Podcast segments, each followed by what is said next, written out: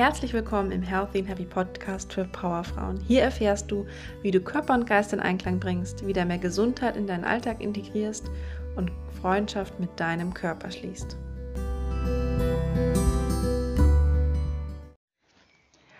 Heute geht es um das Thema Marathon oder Sprint. Und zwar bezogen auf die Gesundheit im Allgemeinen. Weil ich oft bemerke, dass viele Leute das Thema Gesundheit sehen wie etwas, das man gewinnt oder verliert und ähm, dass man so schnell mal fixen möchte. Und das finde ich sehr schade. Und wenn du sagst, du möchtest was an deiner Gesundheit verändern, hoffe ich, dass ich dir mit dieser Episode zeigen kann, wie du das langfristig gestalten kannst und zwar auch so, dass es dir möglichst leicht fällt. Denn Gesundheit darf auch Spaß machen.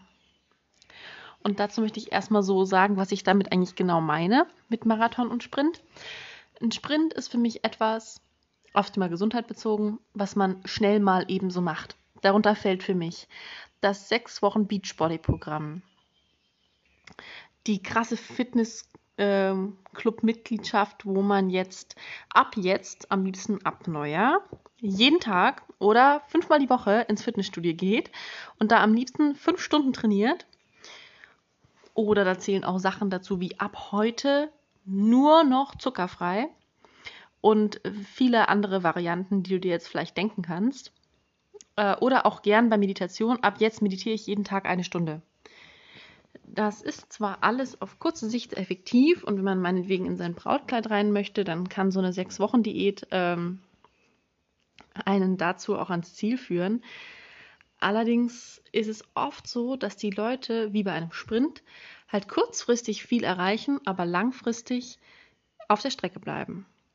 Denn wie ist es denn so, wenn man ins Fitnessstudio geht, ab jetzt, fünfmal die Woche? So die ersten zwei, drei Tage ist man super motiviert, dann hat man wahrscheinlich einen unglaublichen Muskelkater, quält sich dann noch die nächsten drei, vier Tage, dann macht man kurz Pause und fängt mal wieder an und es wird mit Mal zu Mal schwerer. Wahrscheinlich hat man Muskelkater, vielleicht auch andere Schmerzen im Körper, weil der sich mit Händen und Füßen gegen diese rabiate Sache wehrt. Man muss mit reiner Willenskraft und Disziplin dranbleiben, die dann irgendwann ausgeht und man hört komplett auf und ist frustriert und genervt und überhaupt, das macht doch alles keinen Spaß. Und das finde ich unglaublich schade. Das gleiche funktioniert natürlich mit einer Diät genauso, nach dem Motto, ab jetzt mache ich eine Suppendiät für sechs Wochen. Ähm, man wird wahrscheinlich Hunger haben. Die Laune wird nach den ersten paar motivierten Tagen sinken. Vielleicht geht es dann wieder kurzfristig, wenn man sieht, dass man abnimmt. Aber alle spätestens vorausgesetzt, man hält diese sechs Wochen überhaupt durch. Wenn man damit aufhört und ins alte Muster zurückfällt, kommen auch die alten Kilos peu à peu wieder zurück. Willkommen im Jojo-Effekt. Und das ist natürlich so, wenn man sagt, es macht einem Spaß, ist wie so ein Hobby, kann man das gerne machen. Aber man sagt, man möchte langfristig ähm, gesünder sein, sich wohler fühlen, mehr Energie haben, vielleicht langfristig ein paar Kilos verlieren, dann führt ein dieser Sprint nirgendwo hin. Und da kommen wir zum anderen Thema, und zwar dem Marathon. Denn hier kommt man mit Beständigkeit voran. Klar wird man so nicht mit dem kleinen Ansatz nach sechs Wochen den Kollegen in der Arbeit die wunderschöne Westentaille präsentieren können. Aber nach ein, zwei Jahren, wahrscheinlich haben es die meisten nicht mal bemerkt, weil es so schleichend gegangen ist, hat man abgenommen, fühlt sich wohler, hat mehr Energie und ist sportlich fit. Das klingt jetzt vielleicht im ersten Moment nicht so attraktiv, wenn man sagt, man möchte jetzt noch für den Sommerurlaub bitte möglichst viele Kilos abnehmen das funktioniert so nicht. Aber man sagen möchte, man möchte vielleicht ab jetzt jeden Sommer eine schöne Figur haben, auch wenn das dann erst 2021 startet, dann ist man da richtig. Und da braucht man hauptsächlich Geduld und kann sich halt langsam rantasten.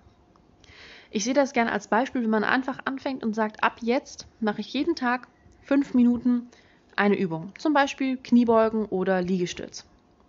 Fünf Minuten kriegt man immerhin, wenn man mal ehrlich zu sich ist. Ganz egal, wie voll der Tag schon ist. Da kann man sich einen kleinen Spot suchen, wo man das immer macht. Wenn man das jetzt anfängt, sieben Tage die Woche zu machen, hat man in einer Woche schon 35 Minuten, also über eine halbe Stunde. In einem Monat 150 Minuten, zweieinhalb Stunden in einem Monat.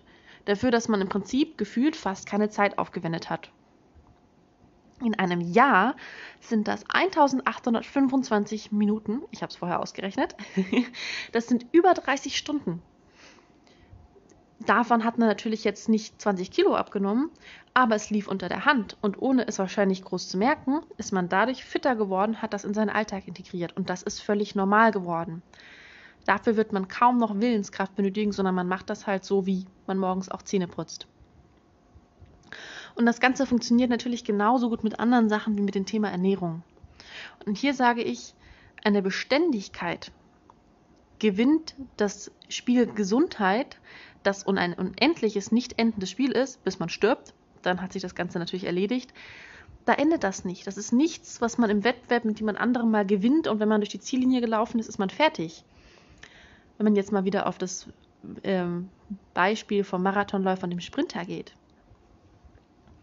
Wenn du also sagst, dass du langfristig deine Gesundheit verändern willst, dann solltest du dir ein Beispiel nehmen am Sprinter und selbst langfristig über kleine Schritte der Gesundheit immer näher kommen, mit dem Wissen, dass natürlich am Anfang der Sprinter dem Marathonläufer davonrennt. Aber wenn der Sprinter schon tot an der Seite liegt und aufgegeben hat, dann trottet der Marathonläufer gemütlich in seinem Joggingtempo am Sprinter vorbei und kommt dann langfristig auch an seine Ziele.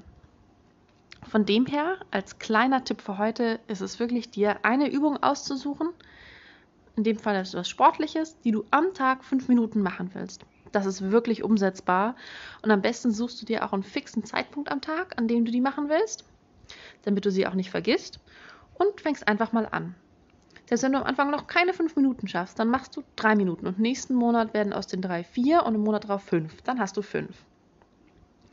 Wahrscheinlich wirst du Blut lecken und dann mehr machen. Aber das ist ja gar nicht unbedingt zwingend nötig. So hast du schon mal fünf Minuten. Das ist besser als nichts und du hast deinen Körper aktiviert. Mit dem Tipp wünsche ich dir jetzt eine wunderbare Woche.